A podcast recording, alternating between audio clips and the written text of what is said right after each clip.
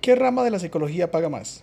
Además de tener demanda, los puestos de psiquiatra son con diferencia los trabajos mejor pagados para los estudiantes de psicología.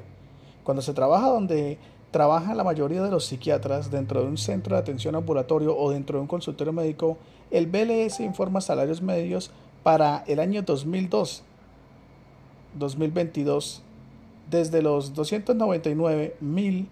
299.470 a los 280.600 respectivamente.